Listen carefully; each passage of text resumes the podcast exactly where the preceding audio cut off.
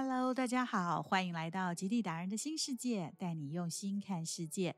我是极地达人耿杰荣。今天我不去南北极，我想来探索你新世界的极地。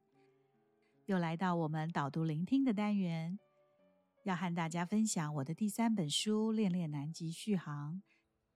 今天就让我们一起探访静谧纯白的梦世界。古希腊哲学家亚里士多德曾说。大自然的每一个领域都是美妙绝伦的。从古至今，大自然是最好的课堂，人类是大地的学生。大自然一直给予人类最深刻的启示。细心观察大自然，才能深刻理解生物多样性的重要，才能深刻理解多元文化的重要。人类和自然的关系一直是敏感而脆弱的。我们花费太多时间去学习，目的是想改变自然，但事实上，人们是按照自然所启示的经验来生活。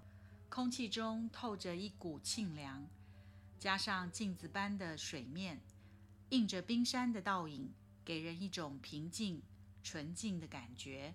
仿佛身处另一个世界。尼克港 （Nico Harbor） 是登陆南极大陆的入口之一。每次的航行，除了在南极半岛外海散播的岛屿登陆外，若是天气许可，大多会安排登上南极大陆的机会。若遇到这样的情况，大家总会在登陆后迫不及待地拿出自制好的旗帜，留影纪念。好证明自己真的踏上这片南极大陆的土地，征服了第七大洲南极洲。这天，小艇缓缓地滑入尼克港湾，周围的冰山覆盖了半个天空，眼前的景象像极了一个纯白透亮的水晶世界。所有包覆进这个世界的一切，都慢慢进化成为亮白、干净、单一。而且丝毫无法掺进任何杂质的纯净，这样的纯净，没想到却反而成为视线上越来越大的负担，让你分不出每样东西之间的界限，或者彼此距离的远近，甚至在戴上墨镜之后，还是不能把眼前的这块白跟那块白区分出来。这样的纯白。既令人慌张，又令人兴奋。再加上在这里，声音的传导速度似乎慢了许多。即使岛上聚集了许多生物，但是企鹅声、水鸟声、快门声，混合着我们的呼吸声、心跳声，所有的声音都凝聚在空气中。这里实在太安静了，但是我好喜欢。离开了尼可港，小艇并没有直接回船，而是绕至不远处满是冰山的海湾。看着这些壮阔的冰山，不禁觉得人是那么的渺小。而那雪白未被污染的冰，形成各种浑然天成的壮丽雕塑，真是美不胜收。空气中透着一股沁凉，加上。镜子般的水面，映着冰山的倒影，给人一种平静纯净的感觉，仿佛身处另一个世界。为了欣赏这难得的美景，大家都忍着寒冷。回船后，人逗留在甲板上，远处的雪坡上看到一堆企鹅，船边的水域里也有企鹅在嬉戏。夕阳的余光映照着。冰山上漂浮的云，此时已是晚上十点多了。十一点多，太阳正准备落下。因为纬度的关系，此时的南极已接近夏天永昼了。我在天堂。法国启蒙时代思想家伏尔泰曾说：“药物的功能是让病人开心，而大自然才是病痛的疗愈良药。”近距离看见由大自然雕塑的各种巧夺天工的冰山杰作，有的是狮身人面像，转角又遇见海龙王。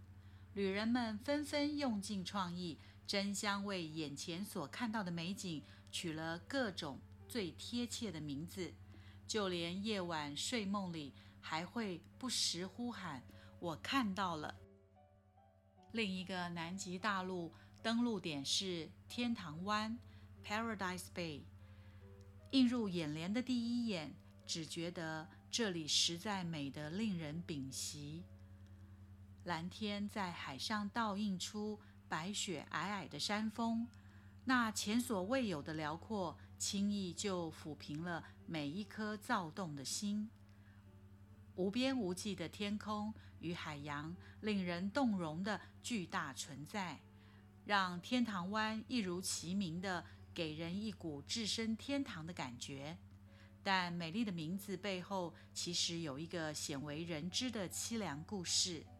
原来，在一九二一到一九二二年之间，有两位探险队员巴格夏威和莱斯特因天候状况不佳而受困，不得不决定在此过冬。可说是史上在南极以最少人数过冬的团体。两人相依为命。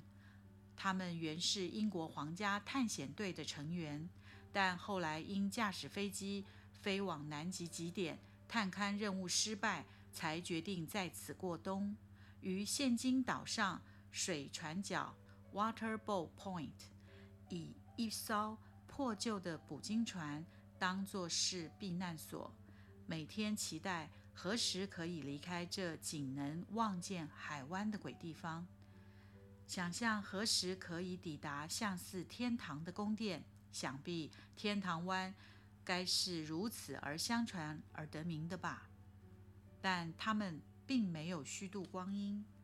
巴格夏威在此过冬期间，专心研究企鹅繁殖的过程，并出版了史上第一本关于企鹅繁殖过程的科学研究书籍。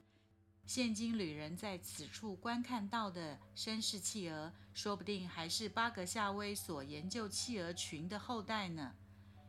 探险队员无时无刻不对旅人耳提面命，要大家小心步伐，以保护南极这块珍贵的极地之境。不厌其烦的程度，几乎像是最称职的奶爸一般，用心用情地凝视着一景一物，告诉你，脚边的这些第一与植物，都得经过一百年才能长得那么微小的一公里。而眼前的每一株都有上千年的历史，万一你一根脚趾头划空踩中，破坏的都是上万年的道行。除了登陆之外，偶尔在天气合适的情况下，也可能会有一点不一样的惊喜形成。小艇巡弋，这是由探险队员驾驶登陆小艇在浮冰上巡弋，偶尔会看到海豹懒洋洋的。躺在浮冰上，这时探险队员就会以对讲机互相走告，分批靠近。当小艇快靠近浮冰时，驾驶员会将引擎熄火，以免惊吓到贪睡的海豹，并试图让旅人们在近距离下摄下最珍贵美好的影像。说起海豹，真是个慵懒的大块头。如果懒惰指数跟体型成正比的话，那么海豹像是南极陆地上体型最大的动物了。我们总是不时地在海岸上见到它庞然巨大的身躯，看起来总是一副懒洋洋又倒地不起的模样。还记得第一次与海豹相遇时，同行的朋友小心地提醒我，不要靠得太近，因为它们看似温和。但为了保护小海豹，往往具有令人无法想象的攻击性。晚餐过后已经是七八点了，但因正接近永昼季节，因此天空仍是阳光普照。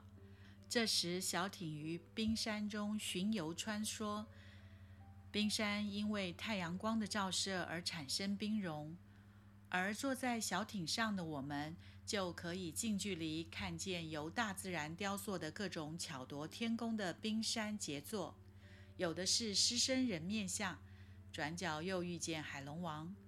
旅人们纷纷用尽创意，争相为眼前所看到的美景取了各种最贴切的名字。就连夜晚梦里，还会不时的呼喊：“我看到了！”别忘了下次和我一起享受南极日光浴。